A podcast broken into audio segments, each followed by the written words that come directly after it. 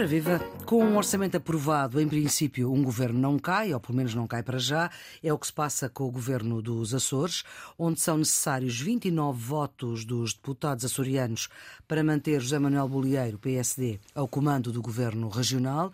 Para que o ouvinte não se perca, este é um governo que é constituído por PSD, em grande maioria, 21 deputados, CDS, sim, o CDS ainda existe, 3 deputados, PPM, 2 deputados. E depois há dois deputados do Chega, sendo que um deles é independente, mas do Chega, e um deputado da Iniciativa Liberal, o que prefaz os tais 29 deputados necessários para a maioria poder governar. Ora, o que é que aconteceu? O deputado da Iniciativa Liberal desistiu e lá se foi a maioria. O deputado independente do Chega veio atrás. O que eu pergunto é que ilações é que se podem tirar para a direita que em Portugal uh, possa vir a ser poder, quando esse futuro acontecer, que ilações tirar, Carlos? Bem, isto cria algum embaraço à iniciativa liberal e ao Chega, não é? Porque puxar o tapete ao governo de Bolieiro significa dar uma ajuda à oposição socialista e, portanto, neste momento o PS nos Açores olha com interesse para o desenvolvimento da crise porque já tem apetite de regressar ao governo regional. Isto reforça o discurso do Luís Montenegro para o voto no PSD. Portanto, na prática, uh, Luís Montenegro pode dizer que quem quer uma alternativa tende a construir com o PSD e não com o PSD limitado por outras coligações à direita. É esta a ilação a tirar, não? Depende da perspectiva. Se estivermos a pensar de uma perspectiva partidária, sim. Hum. Mas se estivermos a falar de uma perspectiva de governabilidade, não. Ou seja, a questão central, se estivermos a falar de estabilidade política e de governabilidade, a questão central é saber se as alianças que se fazem se fazem com os parceiros certos, com aqueles que são aliados credíveis e seguros. Eu acho que essa é que é a dúvida que fica em cima da mesa. E portanto aqui a lição a tirar é o quê? A lição a tirar é que é preciso ter parceiros credíveis e que não quebrem aliança a meio do mandato. Hum. Portanto, é uma crítica ao PCP e ao Bloco de Esquerda quando nos tempos da Estamos a falar da direita, Carlos. Sim, não, estamos a falar da direita e dos Açores. Eu estava a tentar perceber as motivações do Nuno.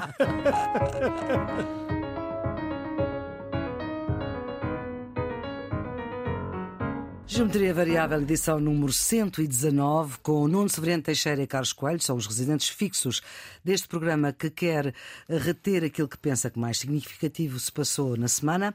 O que impressionou mais esta semana foi uma conferência de imprensa que eh, foi dada por Dom José Ornelas, da Conferência Episcopal, e ele próprio já vai dizer que não foi feliz.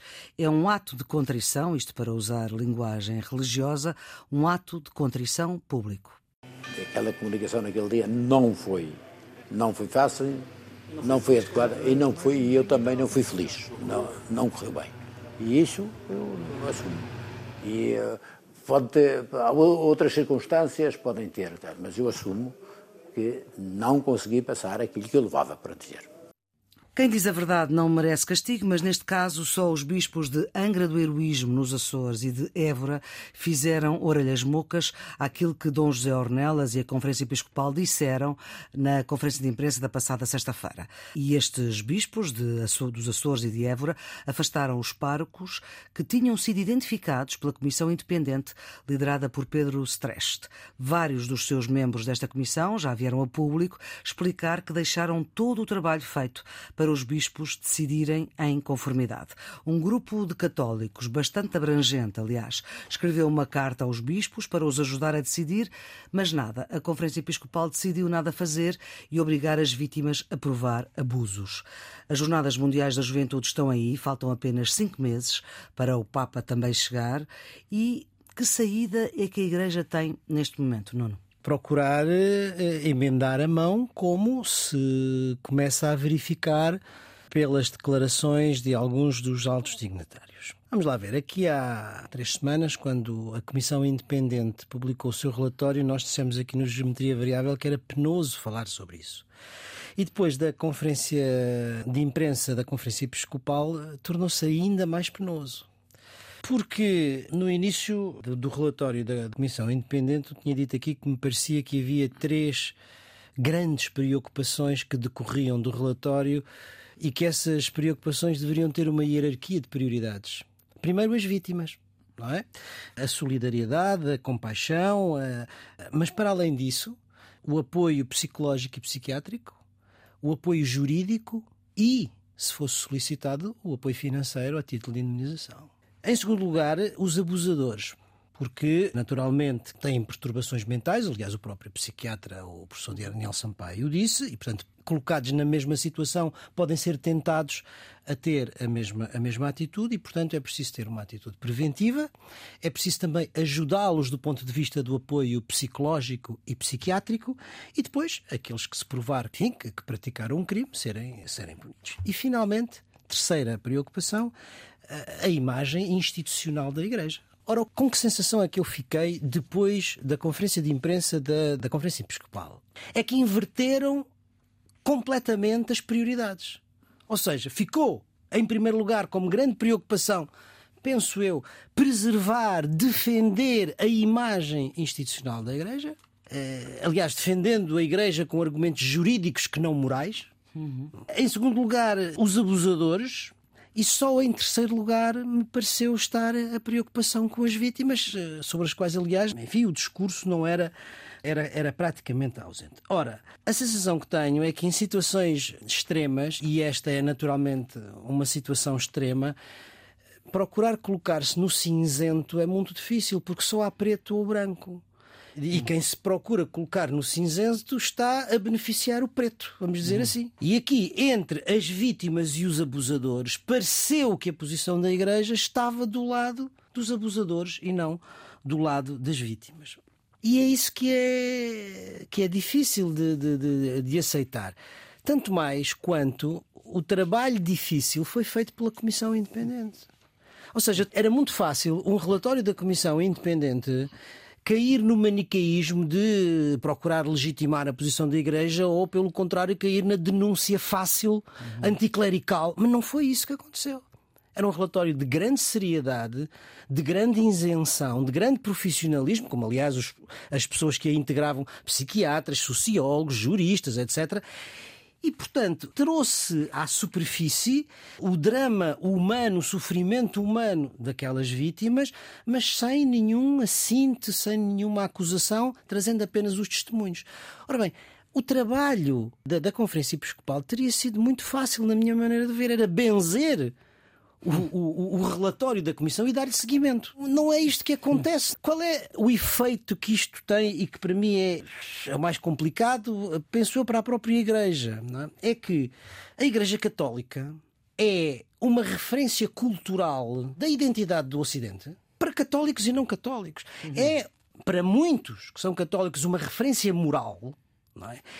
E quando aqueles que se assumem como a referência moral violam a sua própria moral e vêm defender-se com argumentos jurídicos, em certo sentido, perdem a autoridade moral que deve ser a sua. Portanto, perdem, no fundo, a, a essência daquilo que é e é isto que eu acho que, que a Igreja, eh, sobretudo a hierarquia da Igreja, não, não é a Igreja no seu conjunto, porque felizmente vimos vozes discordantes, hum. mas não até. compreendeu a gravidade ou a profundidade da situação há cinco séculos atrás, uhum. a Igreja passou por um momento deste género de perda da autoridade moral com a questão das indulgências. Sim. Que era a questão de vende-se a salvação a troco de dinheiro.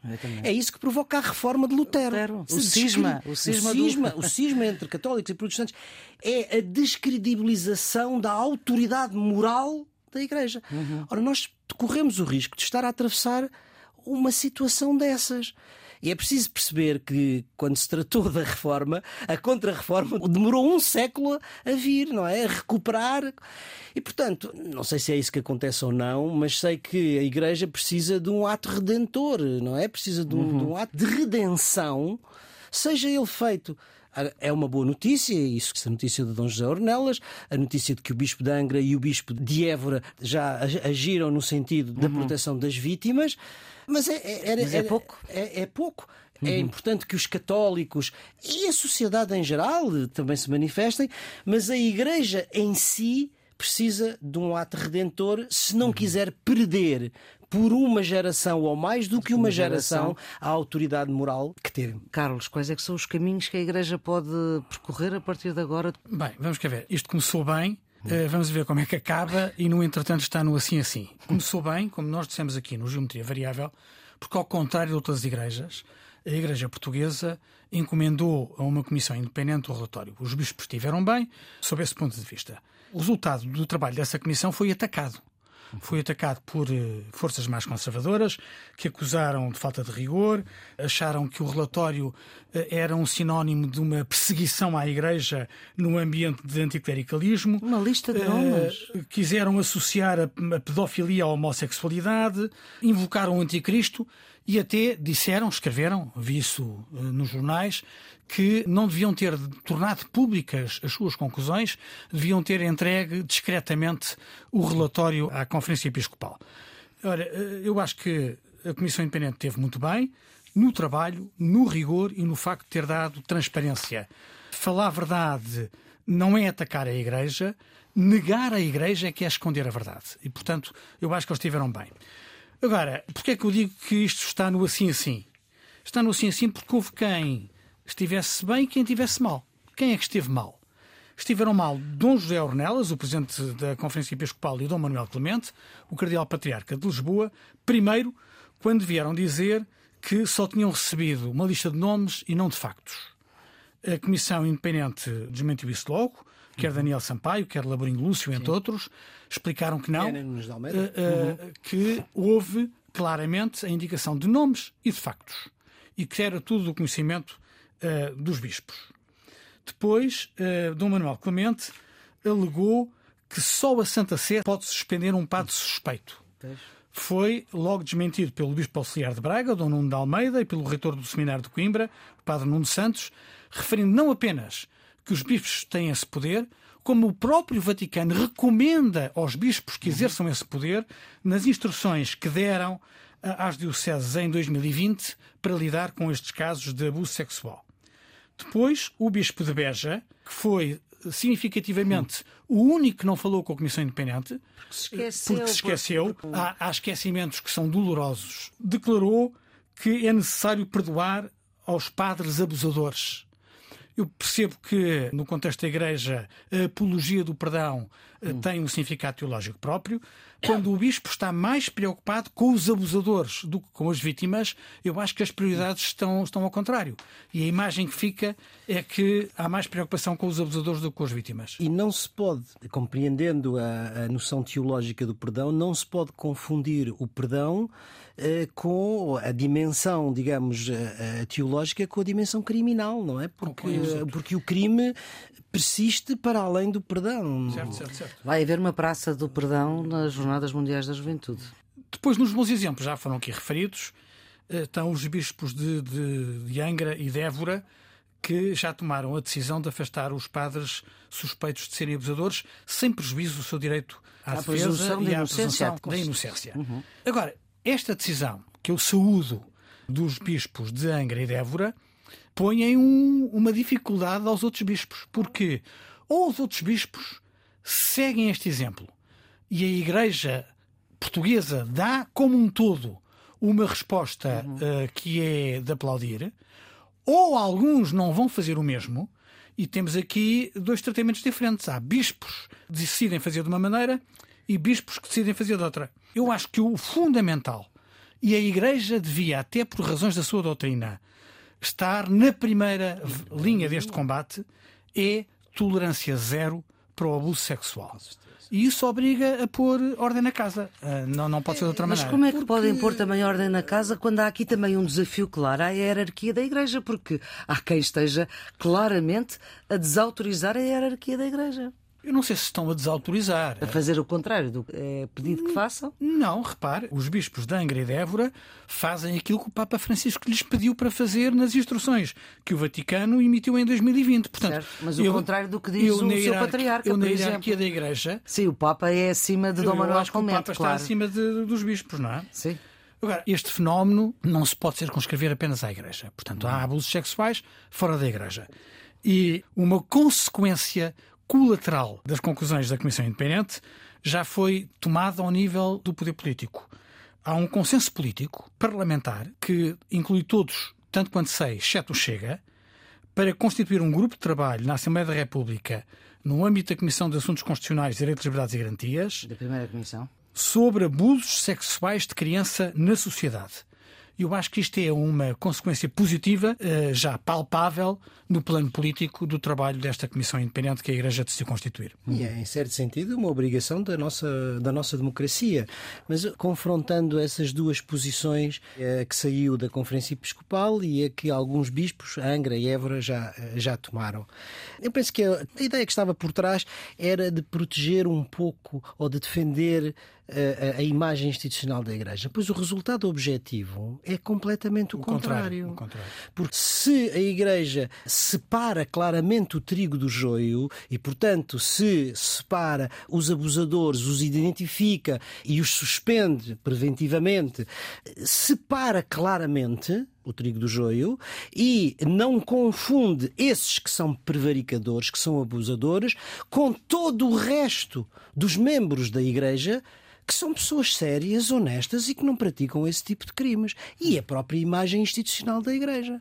Ora, se fazem o contrário, ou seja, se protegem os abusadores e, portanto, não se sabe quem são, estão a lançar uma suspeição sobre todos os outros que são pessoas sérias e honestas, membros da Igreja. E, consequentemente, a afetar institucionalmente a imagem e a autoridade moral da Igreja. Já agora, esta questão da hierarquia posta em causa. Tanto quanto sei da Igreja, não é é uma hierarquia vertical como na administração pública, em que um manda no outro, não é? As dioceses têm, Sim, a, têm a sua autonomia e a, e, a, e a, Conferência Episcopal. Agora, há uma coisa que é evidente, não é? As orientações do Papa prevalecem claro, sobre as orientações dos bispos. É, é nesses momentos de crise que se vê a capacidade de liderança, enfim, dos chefes e neste caso também da hierarquia mais alta da Igreja, da igreja Portuguesa, não é? E nós tivemos ao longo da história contemporânea contemporânea portuguesa, eh, portanto, patriarcas que estiveram à altura da situação e outros que, enfim, não, não. Também não.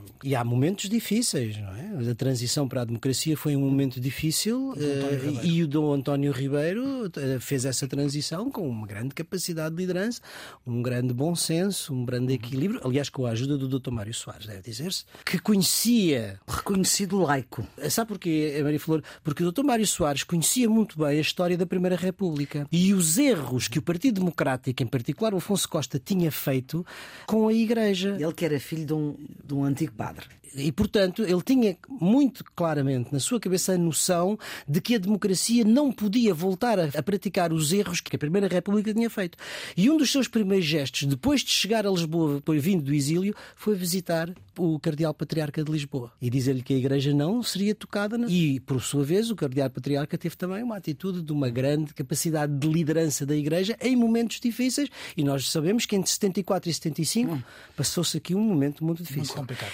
É nesse nesses momentos de crise que se vê a capacidade de liderança, neste caso, os cardeais, o cardeal patriarca em particular.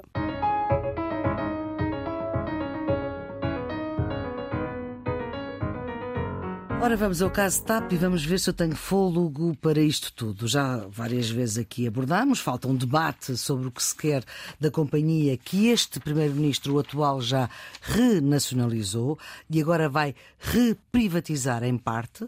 Pelo meio já caiu um ministro que parecia todo poderoso desta pasta, quem sabe futuro candidato à liderança do Partido Socialista, Pedro Nuno Santos, que através de um ok no WhatsApp aprovou uma decisão que a Inspeção-Geral de Finanças veio agora dizer que é nula. Esta é a mais célebre indemnização que alguma vez houve em Portugal. Alexandra Reis, que foi secretária de Estado do Tesouro durante quatro dias, e Medina, que à época não era Ministro das Finanças, quando este caso aconteceu, caso agora esse que está no Parlamento, numa comissão parlamentar de inquérito, à qual o Partido Socialista se viu obrigado a dar também o ok, aí não terá sido por uh, WhatsApp, e que esta comissão vai querer saber tudo aquilo que se passou desde a privatização que foi decidida pelo governo de Pedro Passos Coelho, que apareceu recentemente, em vésperas de eleições, sabendo que o maior partido da oposição, que à época era o PS, era contra essa privatização. Confusos? Enfim, meus senhores, está feito o enquadramento. Já não se vai a tempo de qualquer protagonista sair bem deste filme. Não há hipótese de ninguém sair bem. Ainda assim, ainda há coisas que têm que ser ditas. O que é que é preciso dizer nesta altura, Carlos? Bem, o que é necessário dizer é que isto é uma atrapalhada monumental. Uma atrapalhada monumental. Quando Alexandra Reis sai da administração da TAP e dão-lhe uma indemnização de meio milhão de euros, um terço daquilo que ela achava que devia receber, ela queria receber um milhão e meio, e sai da TAP porque estava incompatibilizada com a Presidente da Administração. Isso parece estar já Isso comprovado. parece que, é, que já está aprovado. Eh, Temos aqui a primeira atrapalhada, porque aparentemente ela demite-se, mas recebe uma indemnização como se tivesse sido demitida. Esta é a primeira contradição que nós, aliás, comentámos aqui. As circunstâncias que levam. Vai ter que devolver, é foram verdade, muito, foram muito, muito complexas. A Inspeção Geral de Finanças revela que isto é tudo ilegal. eh, E nulo. Portanto, ela vai ter que devolver 450 mil. 450 mil euros. Vamos agora a ver qual é a consequência disto, porque a percepção que muitas pessoas têm é que esta auditoria da Inspeção Geral de Finanças foi feita responsabilizando exclusivamente a administração de TAP. Quem saiu foi a CEO, portanto, a gestora e o, o chairman da administração, isolando qualquer tipo de contágio político, isto é, não permitindo ferir de responsabilidades de natureza política. O contágio político já tinha acontecido com a admissão do Secretário de Estado e do Sim, Ministro à época. Sim, mas a questão, é saber, a questão é de saber se, se Fernando Menino, enquanto Ministro das Finanças, tem aqui alguma responsabilidade direta ou indireta ou se não tem. Quando tudo Um- isto aconteceu, ele não era Ministro das Finanças. Agora, sim, isso é, isso é evidente. Agora, sob o ponto de vista do negócio para a TAP, isto pode-se revelar um péssimo negócio, porque eh, vamos a ver agora qual é a a indemnização, essa sim, que a gestora francesa agora admitida vai pedir. Mas uma vez Com- sendo por justa causa, é preciso provar que é por justa causa, não tem direito à indenização. Aquilo, aquilo que me dizem é que não há motivo para invocar a justa causa, que não há base jurídica para isso. Para recuperar meio milhão de euros, podemos ter que pagar eh, muito mais do que isso. E, portanto, isto pode significar, sob o ponto de vista dos custos para a empresa, um péssimo negócio. Agora, o pecado original da TAP não é este. Esta é a atrapalhada com que nós estamos confrontados. O pecado original é que houve um governo, presidido por Passos Coelho, que privatizou a TAP, quando António Costa é primeiro-ministro muito pressionado pela geringonça, pelo PC e pelo Bloco de Esquerda. Eh, Não apenas nacionaliza, como faz grande gáudio disso, diz que a TAP é agora dos portugueses para prosseguir fins de interesse público e, de facto, a TAP passou a ser dos portugueses porque os portugueses passaram a pagar a TAP. Neste momento, há 3,2 3,2 mil milhões de euros investidos na companhia. Sinceramente, não acho que a mais-valia para o Estado da TAP estar pública justificasse este nível de investimento. Mas ainda que tivesse justificado, isto é, ainda que se dissesse vale a pena o Estado investir 3,2 mil milhões de euros para que a TAP seja pública, foram pelo cano do esgoto, quando agora o próprio governo que nacionalizou está disposto a reprivatizar. Antes de eu passar, E isso é, é prova de que nós entregamos o dinheiro para nada. antes de eu passar para o Nuno Severiano Teixeira, gostava de lhe perguntar se, do seu ponto de vista, acha que há alguma ilação política a tirar pelo ministro atual das Finanças Não, o que eu acho é que houve a preocupação de blindar politicamente o Ministro das Finanças. E para mim não é evidente, não tenho nenhuma acusação a fazer, para mim não é, não é evidente que o Ministro das Finanças esteja completamente inocente em todo este processo. Isso quer dizer o quê, Carlos? Se estivesse no lugar dele, já não estava? Quer dizer que ach- acharia mais inteligente que a auditoria que foi feita tivesse apurado todas as responsabilidades e não apenas as responsabilidades da administração da TAP. Talvez a Comissão Parlamentar de Inquérito, que está a funcionar na Assembleia da República, possa eh, dar alguma luz sobre tudo aquilo que se passou e não apenas sobre a responsabilidade da administração da TAP. Muito bem, Nuno, o que é que ainda falta dizer sobre este assunto? É, faltará certamente muita, Muita coisa, claro. Mas Vai haver uma comissão parlamentar de lembro-me que- inquérito. Eu lembro que quando este processo foi lançado, o Presidente da República disse que quando houvesse relatório da Inspeção-Geral de Finanças, o Ministro das Finanças tinha que retirar as suas consequências políticas. Mas depois também recuou. Muito bem, mas o que eu quero dizer é que o Ministro das Finanças, no próprio dia em que recebeu, foi tornado público o relatório, tomou as suas decisões e, E as suas eh, consequências consequências políticas. políticas. Vamos lá ver por partes, porque, como dizia, atrapalhar é tão grande que às vezes é difícil nós movermos-nos no meio de tudo isto. O que é que diz, basicamente, o relatório da Inspeção Geral de Finanças? Diz três coisas. Diz, em primeiro lugar, que a atribuição da indemnização foi ilegal e que, portanto, declara-lhe a nulidade. Ela deve ser nula. Em segundo lugar, que o Ministro das Finanças, o atual e o anterior, não João sabiam, Leão. João Leão, não, não se foram informados da questão da indemnização e que, por isso, não têm responsabilidade. E, em terceiro lugar, que a responsabilidade recai inteiramente sobre o nível da gestão da TAP. Por isso, Faça são isto. os dois que vão embora sem, com justa causa. Já lá vamos. Faça isto, qua- quais são as consequências políticas que o Ministro das Finanças retira?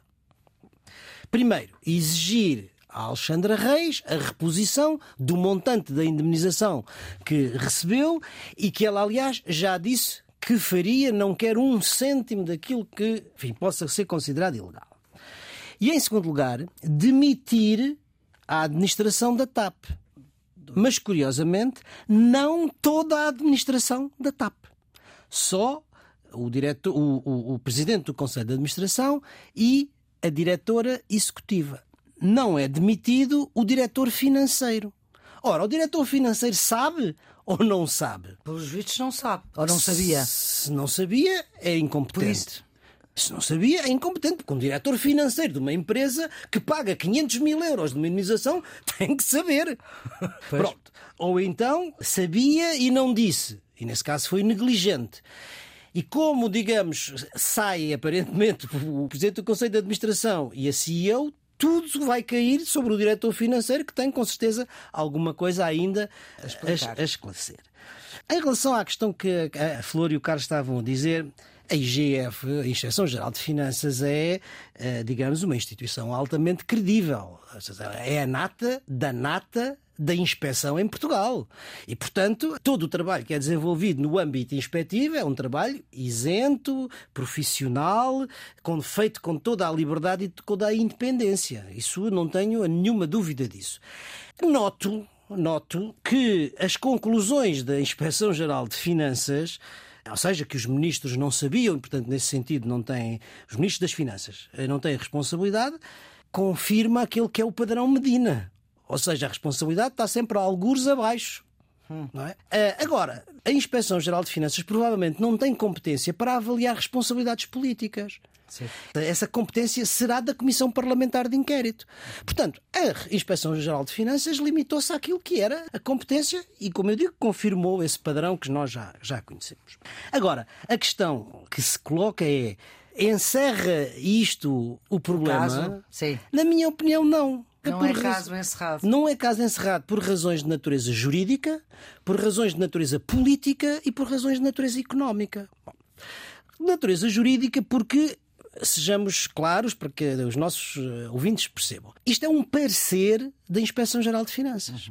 Sob esse parecer da Inspeção-Geral de Finanças, o governo toma uma decisão que é a demissão dos dois membros da administração. Isto é um ato administrativo. E, e no Todos- meio é outro, vai buscar meio é SATA. Aliás, Tudo bem. também há quem diga que isso teve implicação com a história Tudo bem. da iniciativa Mas liberal isto é um ato governo. administrativo. Todos os atos administrativos são passíveis de contestação judicial. Nós não sabemos, era o que estavam a dizer há pouco, se a CEO e o chairman vão ou não aceitar. Se calhar um aceita, a outra não. E, portanto, pode contestar judicialmente essa. Porque vivemos num Estado de Direito. E, e Não, a quem e ser cabe a última palavra são os causa. tribunais. A Câmara são os tribunais. Os tribunais é que vão decidir se houve ou não houve justa causa. Se ela avançar com um contencioso judicial. Portanto, nós não sabemos ainda quanto é que isso vai custar à TAP, ou seja, até agora aos nossos bolsos. Pois, porque a TAP é nossa porque pagamos, não é? Segundo a lógica do Carlos. Agora, não vai acabar do ponto de vista político. Quer dizer, obviamente, o governo. Com a decisão que tomou de demitir estes dois gestores e com a demissão política que já tinha existido do ministro Pedro Nuno Santos e do seu secretário de Estado, entende, e eu acho que natural, que fecha o assunto. Não é esse o entendimento da oposição. Ou seja, a oposição da esquerda à direita vai querer continuar a capitalizar sobre este caso, tanto mais quanto existe uma comissão parlamentar de inquérito que é o lugar institucional especializado para isto, para eh, apurar essas eh, responsabilidades. E, portanto, parece-me que, do ponto de vista político, também isso vai, isso vai continuar. Do ponto de vista económico, é aí que vai doer, ou está, ou já doeu, ou vai continuar a doer aos contribuintes. E, portanto, a questão é saber se este processo, tal como ele foi feito, vai ter ou não vai, eu não faço a mais pequena ideia, eu não sou, mas vai ter ou não vai ter influência no valor de mercado da empresa quando ela for privatizada no processo de privatização. O Primeiro-Ministro já disse que não. É, mas pronto, esse problema. Já percebemos que é parte, ou esse... seja, que o Estado, ficou a saber nessa conferência de imprensa, é que o Estado vai ficar com um bocadinho da TAP. Agora, o que me parece é que, do ponto de vista político, isto será alimentado. O partido que suporta o governo, não é? o Partido Socialista, vai querer sentar ao seu debate sobre o início do processo da privatização, ainda uhum. durante o governo Passos, de Passos no, no finzinho do governo. E a oposição vai querer sentar-se precisamente na reprivatização. Portanto, eu acho que a procissão ainda vai no adro. Mas, oh, Nuno, se estivesse no lugar de Medina, uh, saía ou ficava? Oh, Maria Flor, eu já disse qual é a minha opinião. A, a forma de aliviar o Primeiro-Ministro de problemas que podem eventualmente vir é tomar a iniciativa, retirar as consequências se vier a, a provar que há alguma, há alguma responsabilidade política. Mas já percebeu se existe alguma responsabilidade não, política? Ninguém percebeu. Há a questão de Fernando Medina ter convidado Alexandra Reis para, para Secretário de Estado. Sim, tudo bem, é, mas é, é, quer dizer, são todos esses pormenores de natureza política que não estão esclarecidos e que provavelmente a Comissão de Inquérito vai esclarecer. O Ministro das Finanças certamente retirará as consequências se tiver responsabilidades políticas. E é a forma de proteger o Primeiro-Ministro se as tiver.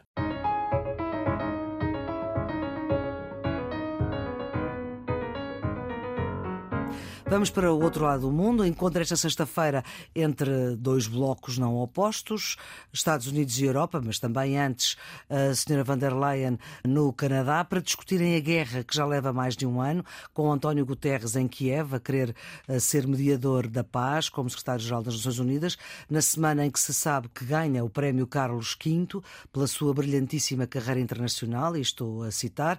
Voltamos aos palcos da diplomacia. Depois do Canadá, o que é que podem decidir Biden e van der Leyen que nos interesse aqui para a nossa conversa, Carlos? Bem, acho mais que, que é fundamental uh, sublinhar a deslocação do Ursula von der Leyen para estreitar as relações entre a América uh, e a Europa. Acho que é um bom sinal e é uma boa notícia. A reunião no Canadá correu muito bem, mas teve praticamente um tema único, que foi o apoio à Ucrânia, traduzido sobretudo no envio de material e no treino de militares.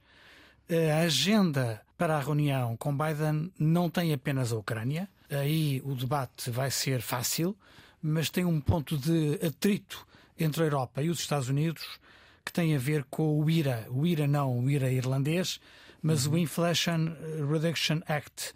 É um programa anti-inflação que o governo de Biden aprovou, que pretende injetar 350 mil milhões de dólares na economia em apoios diretos ao setor da energia. Esta medida vai pôr em causa a concorrência com a Europa, eh, vai ter consequências para nós, quer ao nível do emprego, quer ao nível do desenvolvimento económico. A Europa vai ter que encontrar contramedidas. As contramedidas que a Comissão Europeia pensou são complicadas. Quais são elas?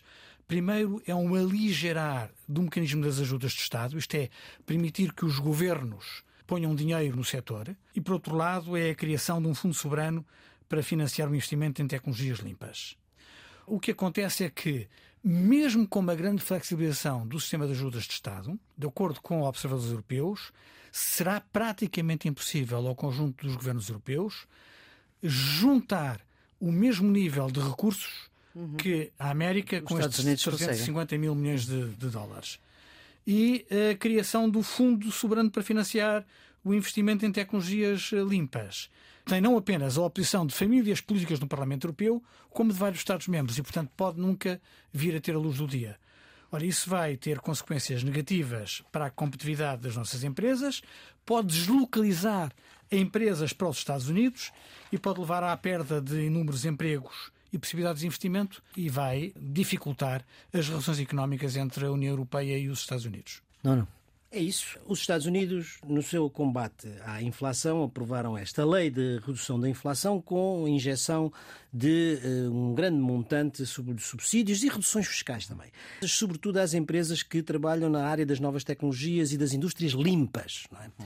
Qual é o objetivo disto? O primeiro objetivo disto é a China primeiro objetivo disto é o decoupling, o economic decoupling, portanto, a separação em relação à China e, portanto, o avanço tecnológico nessas áreas das indústrias limpas.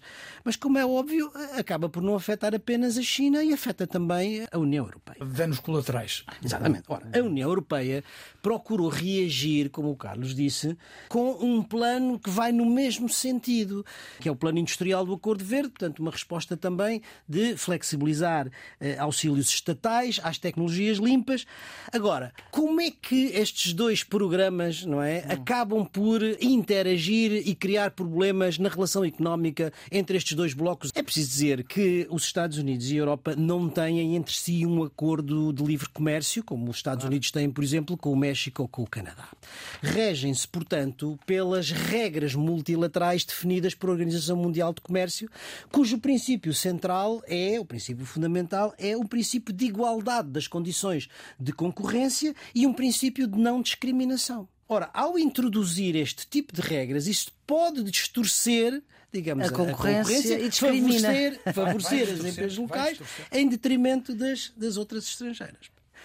Ora bem, na União Europeia o impacto disto é importante porque das duas uma, ou a União Europeia consegue com os Estados Unidos um acordo de livre comércio do uhum. género que tem com o Canadá e com o México, e então a situação é ideal e está resolvida, mas isto não acontece desde a da falência da tentativa do último acordo no tempo de Trump do TTIP, não é verdade? Sim, não é crível que aconteça agora, não é? Ou a avançar no sentido de consolidar estes dois programas dos dois lados do Atlântico. Uhum. Isto é suscetível de se caminhar para um protecionismo e, e, portanto, de conflituar com os interesses. Do ponto de vista interno da União Europeia, ele não colhe, não colhe unanimidade. Aliás, 14 países, entre os quais Portugal, assinaram um documento contra este tipo de coisa, em favor do mercado único. Porquê? Porque têm receio uhum. que este tipo de medidas favoreça alguns Estados que estão atrás disto. É o caso da França e da Alemanha, que têm grande capacidade orçamental para injetar dinheiro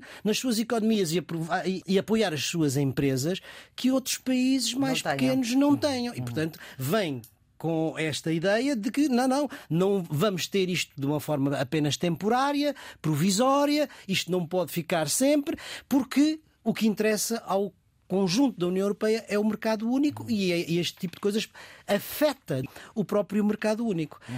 E, portanto, enfim, ou uh, van der Leyen e Biden encontram uma solução de compromisso, não é verdade? Uhum. Ou, de facto, a situação é muito, é muito difícil para ambos os lados uh, do ponto de vista económico e isto não convém, na minha maneira de ver, na conjuntura política internacional em que estamos da guerra da Ucrânia, nenhum vou usar aqui uma expressão que agora parece ter entrado em desuso, nenhum irritante ah, entre os Estados Unidos e a União Europeia.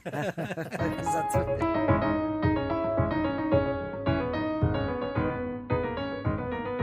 É a secção sempre mais esperada, redondos, bicudos e quadrados. Carlos, o seu redondo? O sistema de informação de Schengen, que é a base de dados com mais dados pessoais na Europa, esta semana o SIS ficou operacional e mais preparado para os desafios que se colocam à União Europeia nas suas fronteiras. Foi um relatório. Aqui, sistema de informação Schengen. Foi um relatório que eu dirigi ainda enquanto deputado europeu. Demorou quatro anos a executar.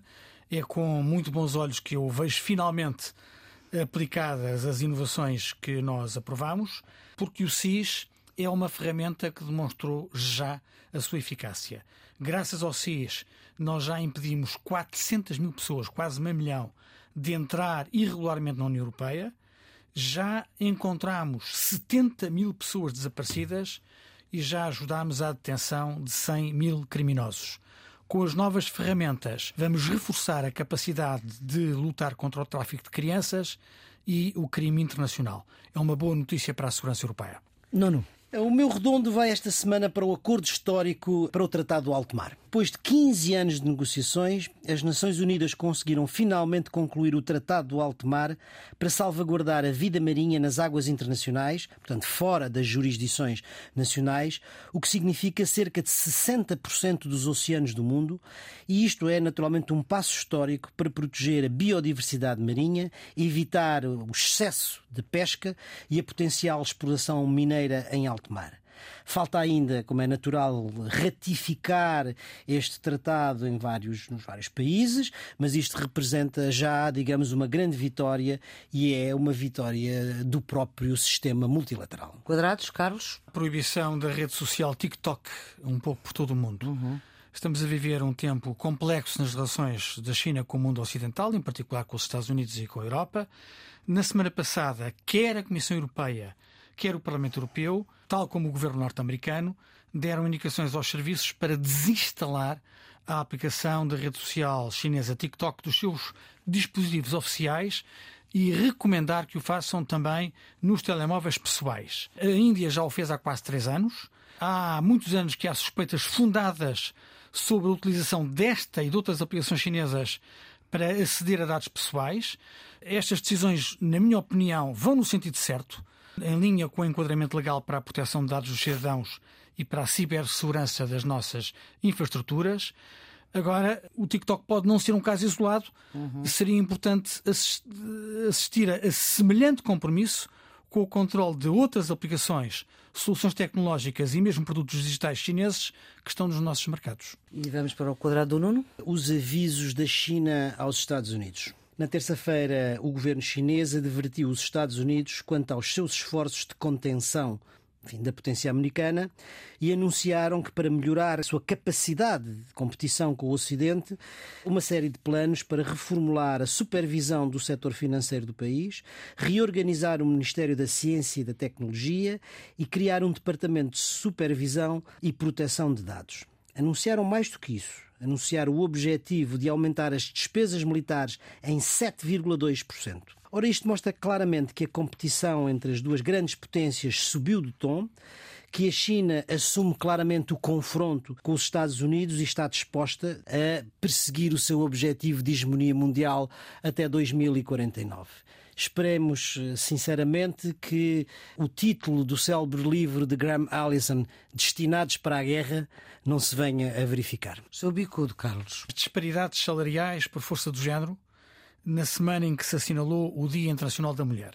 Os números do Eurostat envergonham-nos. Portugal tem um índice de disparidade salarial de género de 12%, com dados reportados ao final de 2021 é um de quatro países europeus em que este desfazamento entre uh, o que ganham homens e mulheres aumentou. E de acordo com estes números, apenas em 2051 teremos paridade salarial. É uma estatística que nos fica mal e que exige uma reflexão séria em Portugal. E António Guterres que veio dizer ao nível mundial são três séculos pois.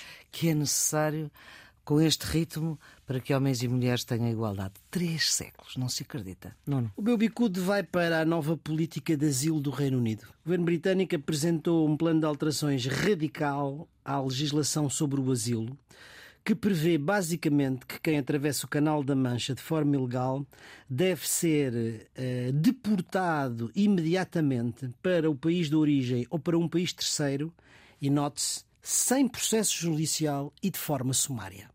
Uhum. É uma medida embora. radical, drástica, sobretudo é uma medida de eficácia duvidosa. Nós sabemos que todas estas medidas nunca pararam os fluxos, mas é importante dizer que o Acnur já alertou que esta é uma medida que viola o direito internacional e, em particular, a Convenção sobre o Asilo de 1951, que nos diz que tem que haver, caso a caso, uma decisão judicial. sobre se o judicial se o refugiado pode ou não pode ficar no país em que aportou. Pistas para este fim de semana, Carlos? É um livro, chama-se História da Igreja Católica, é de Pierre Pierrard, de 1990. Portanto, a história da Igreja Católica termina com o papado de João Paulo II, mas é. Pode deixar de ser santo? É um livro que fala da Igreja enquanto instituição e, portanto, não é um livro sobre a fé, é um livro sobre a história e é muito interessante. O seu, a, a sugestão pista. vai para o cinema esta semana e, em particular, para o ciclo de cinema independente americano promovido pela FLAD com o título Outsiders. É a segunda edição desta iniciativa da FLAD, está no Cinema São Jorge até domingo. Traz a Lisboa o cinema americano feito fora dos grandes estúdios, do grande circuito. Não passam de, pelos Oscars, porque este fim de semana é fim de semana de Oscars. Com uma seleção de 10 filmes realizados por eh, enfim, realizadores independentes, nunca antes exibidos em Portugal, revisitando os filmes de género, o melodrama, a ficção científica, o terror, o western. Uh, enfim, uh, vale a pena visitar o São Jorge e ver alguns destes filmes do cinema independente para termos a certeza que no cinema americano não há só Hollywood. É este o ponto final desta edição do Geometria Variável, edição número 119 para a Antena 1, RDP Internacional e podcast, com Nuno Severiano Teixeira e Carlos Coelho, que são os residentes fixos deste programa de análise que tenta reter aquilo que de mais importante pensa que se passou na semana que aconteceu. A produção é de Ana Fernandes, os cuidados de gravação de João Carrasco, a edição de Maria Flor Pedroso e contamos voltar para a semana. Tenham um bom dia.